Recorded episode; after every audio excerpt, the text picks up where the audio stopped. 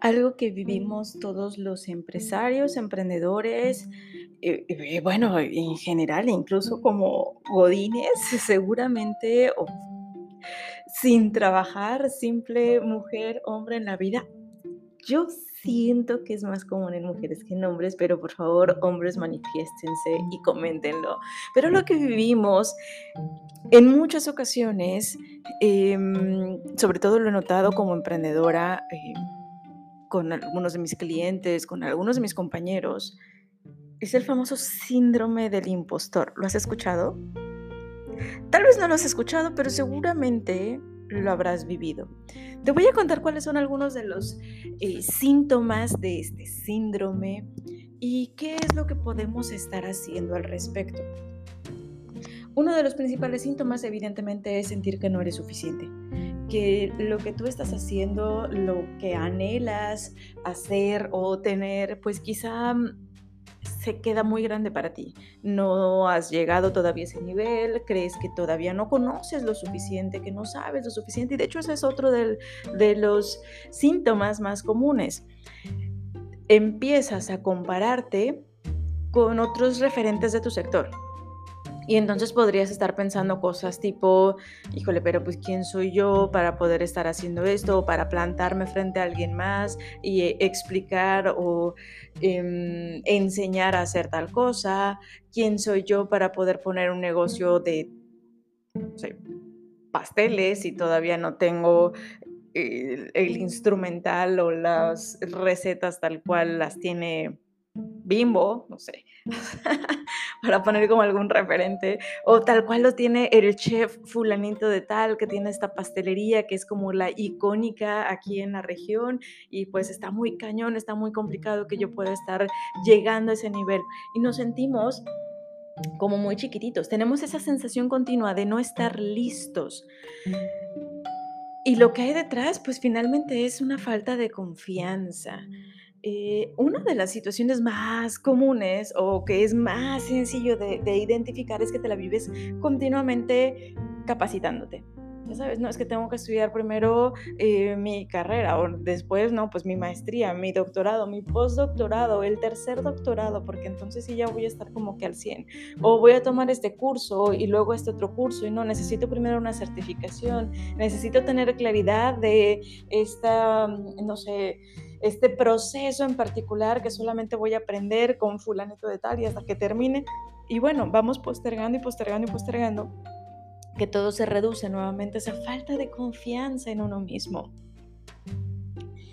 Creo que continuamente nos podemos estar enfrentando a este famoso eh, síndrome, a este compañero, como le he comentado en algunas ocasiones, es que ya me visitó mi compañero el impostor, eh, que no es un compañero tan grato definitivamente, pero creo que vale mucho la pena aprender a identificarlo, para que puedas saber con certeza cuándo te está hablando él. Cuando entre tu discurso, entre esas líneas de pensamiento de las que hablábamos en, en el episodio pasado, ¿Cuándo es él quien está metiendo, ya sabes, su cuchara, como solemos expresarnos por acá en México, eh, que significa que está opinando, cuando no tiene nada que hacer en realidad por aquí? ¿Por qué dejas, por qué dejamos en algunas ocasiones que ese impostor se adueñe de, nuestros, em, de nuestras decisiones, de nuestros comportamientos?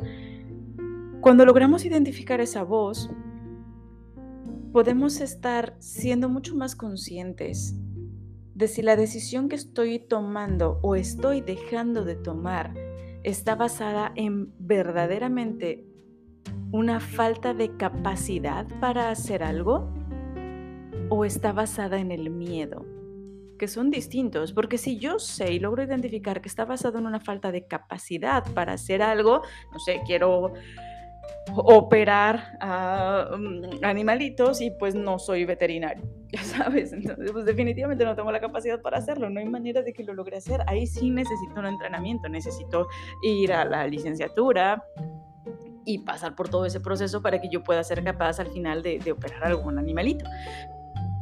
Pero no sería lo mismo definitivamente que dijera y me quedara todo el tiempo ahí nada más hecha bolita en un rincón de, pues es que yo jamás voy a poder ser como este súper veterinario que es ultra maravilloso y que opera entre segundos a los perritos sin generarles ningún tipo de dolor.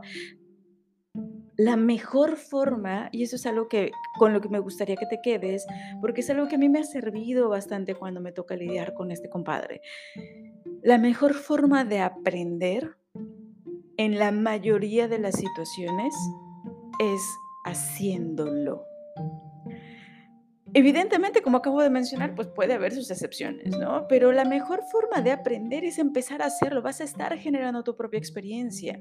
Tú no te puedes detener hasta completar todos los estudios del mundo porque, híjole, te, te tengo una mala noticia si es que tú estás en ese canal hace poco me dio un dato que a mí me asombró muchísimo, un, eh, chico increíble que además es mi nutriólogo, me comentó que al menos en su ramo em, se pronosticaba que para el año pasado, es decir, para 2020, cada cuatro meses se iba a estar duplicando la cantidad de información que iba a estar disponible en relación a su, a su materia, ¿no? Todo el tema de salud y nutrición.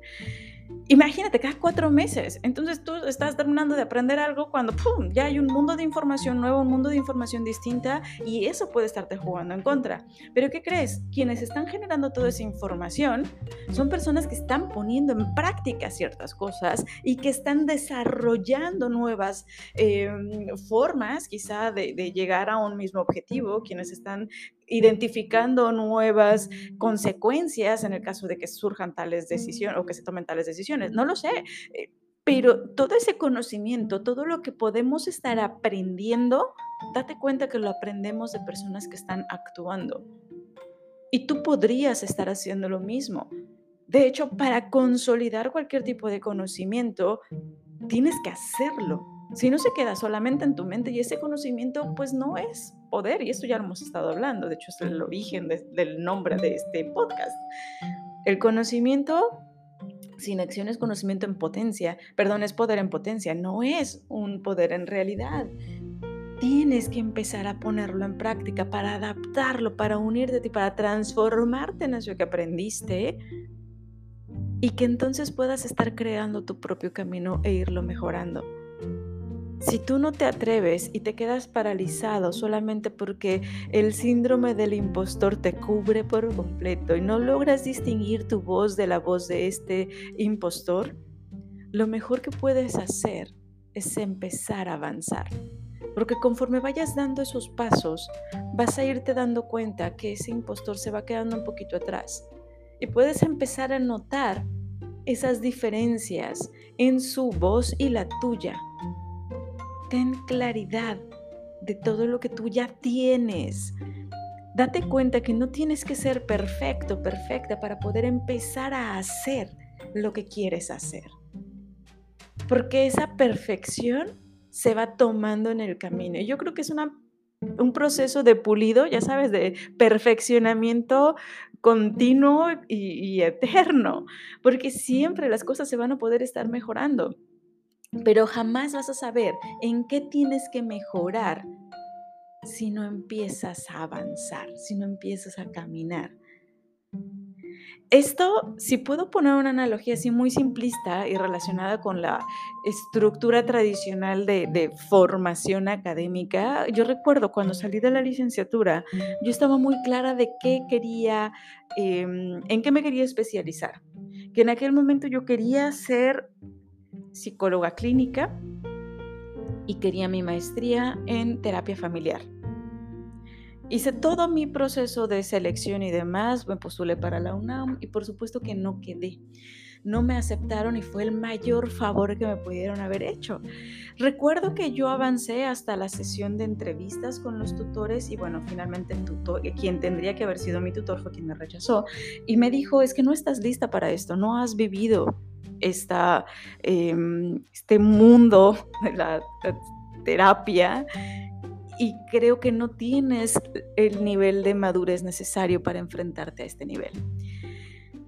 y bueno, por supuesto que en su momento me superpesó, me superdolió, tomé varias decisiones, eh, terminé mudándome de, de, la ciudad donde vivía eh, para vivir una experiencia mucho más cercana porque tenía la firme intención de volver a tomar esa misma eh, maestría, es decir, postularme nuevamente el siguiente año. ¿Qué ocurrió? No conseguí trabajo en ninguna clínica, eh, psicológica, pero sí conseguí trabajo en una casa consultora, la primera casa consultora donde trabajé. Y te prometo que la vez en la que me tocó, me asignaron impartir un curso, para mí fue wow, quiero hacer esto toda mi vida.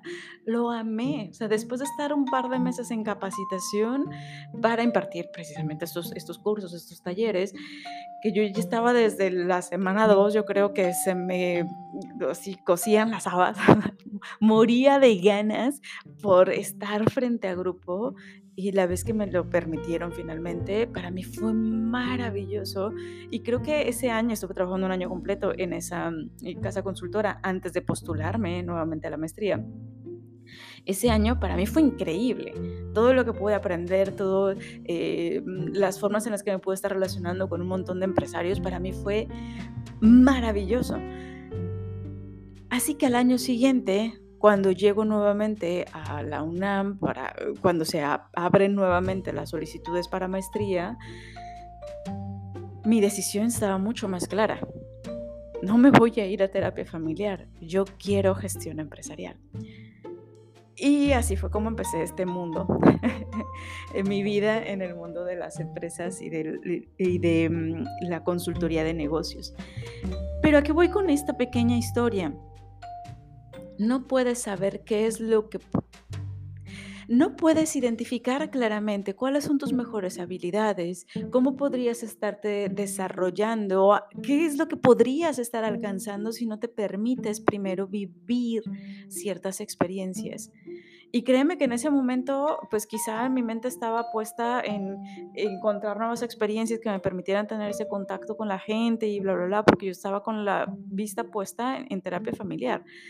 Y quizá me pude haber aferrado a eso y quizá pude haberme... Eh, digo, para mí fue muy, muy importante esa retroalimentación que yo tuve con este tutor, que me dijera es que no estás lista porque no has vivido esas experiencias. Quizás si yo no hubiera obtenido esa retroalimentación, me hubiera pasado todo el año estudiando nada más porque hubiera estado sobre mi mente, no pasé, no fui suficiente, no, no, eh, algo la regué, algo, algún tipo de, concepto no pude explicar, pero es que no tenía que ver tanto con, con conocimiento como con experiencia, con haberlo vivido. Y esto, yo que soy así súper ñoña, es fundamental en las empresas. Tú puedes estar aprendiendo un montón de cosas, pero si no lo pones en práctica, te puedes, es cuando lo pones en práctica, cuando notas que muchas de las cosas que vienen en los libros no funcionan tan al 100 en las empresas y hay que generar esas adaptaciones. Y lo mismo al revés, si tú estás nada más avanzando, avanzando, avanzando, intentando crear cosas sin tener algún tipo de conocimiento de, al lado, eh, vaya que te puede estar sustentando, que te puede estar guiando, pues tampoco vas a estar avanzando mucho, vas a estar dando palos de ciego. Entonces, cuando se te presente, cuando tengas ahí a un ladito a este pequeño impostor, puedes sí, si, así lo prefieres, empezar a estudiar, tomar algún tipo de entrenamiento, eh, apalancarte de algún tipo de conocimiento, de formación que tú consideres vital para silenciar un poquito esa voz que te puede estar o rondando o envolviendo por completo, pero no te olvides de actuar. No te olvides de empezar a dar pasos. Eso es lo que verdaderamente va a silenciar o va a alejar esa pequeña voz o esa gran voz y te va a permitir nuevamente conectar con tus propias habilidades, conectar con aquello que mejor te pueda hacer sentir o que mejor te pueda estar encaminando al logro de tus objetivos. Te mando un abrazote enorme, espero que eso te sirva muchísimo. Yo soy Carlos Hernández, nos escuchamos mañana.